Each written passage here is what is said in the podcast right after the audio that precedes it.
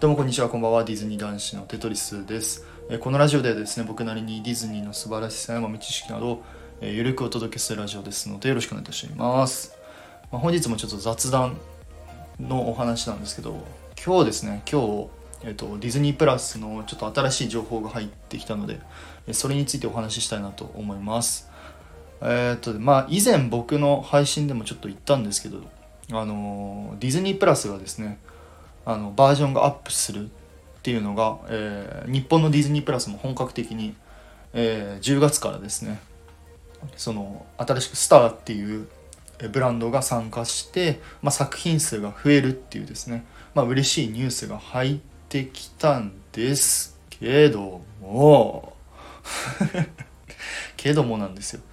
僕はねちょっとだけ怒ってます。っていうのがあの、まあ、2つあるんですけど1つ目なんですけど1つ目値段が上がります。えっとね前まではねあの700円だったんですけど確か。が、えーまあ、10月から新しく新料金になって1000円に上がるらしいです。まあこれに関しては、まあ、プチ怒りですよね。プチ怒りでまあまあまあまあまあ700円が1000円に上がるんだったらまあまあそれ相応の作品数が増えてまあまあまあよかろうと思ってました。がしかしなんとこう2つ目なんですけどあの作品がねそうでもないんですよね。っていうのがあの20世紀フォックスが入るってことだったのでえっ、とねまあ有名どころで言ったらデッドプールとかかな。デッドプールとかが参入してくるっていう話があってまあその他にもいろいろあるんですけどあのねなんであの作品映画とかのあのその後の話アナザーストーリーとかのあの配信がないのかっていうのが僕はすごい疑問です。あのアナザーストーリーっていうのが例えばあのクルエラとかあの映画のクルエラとかだとあの海外版ですね。アメリカ版のディズニープラスだとこのクルエラがなんでどのようにして出来上がったのかっていうのとか監督のインタビューとかあの撮影のこだわりみたいなそういうアナザーストーリーがその配信されてるんですけどこれがねなんでかねアメ日本版ではね全然公開しないんですよね。で例えばあの今ねディズニープラスで配信されてるあのディズニーパークの裏側アトラクションの裏側ですねあれもあのに海外版だともうすでにもう全1話から10話まで全部配信されてるんですけどこの日本版だとなぜかなんかちょくちょく配信になってるんですよね。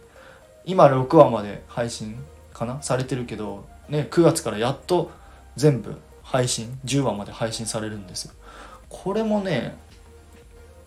うん。なんかよくわからないんですよね。まあなんかいろいろ事情があるのかもしれないんですけど、まあ、僕の個人的な印象、まあ、僕はねもうほんと一番最初からかい、あのー何契約っていうかしてるから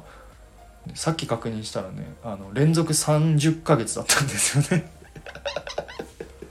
びっくりしました。30ヶ月って思ったら30ヶ月って考えたらね700円かける30だからね結構なお金になるんですよね。でまた今度からねその新料金1000円に上がるから、まあ、それ相応のこう配信内容になるのかなって思ったらふんみたいな感じで、まあ、ドルドルビーアトモスあのが増えるっていうのとなんか他のバージョンが追加されるってことなんですけどねえもうちょいそういう映画の秘話とか撮影秘話とかそういうアナザーストーリー的ながね今後配信してくれることを祈りながら、まあ、僕は今後ともディズニープラスを更新し続けようかなと思っておりますので皆さんもぜひちょっと抗議してください。抗議できねえけど、はい、ちょっと心の中で皆さん抗議してください、まあ、いつかやがてそういういろいろなもっとね面白い配信が増えるかなと思ってますのでまあ期待したいと思っております。ということでもし何かあればコメントレターのほどお待ちしておりますのでよろしくお願いいたします。それではまた次回の配信でお会いいたしましょう。テトリスでした。バイバイ。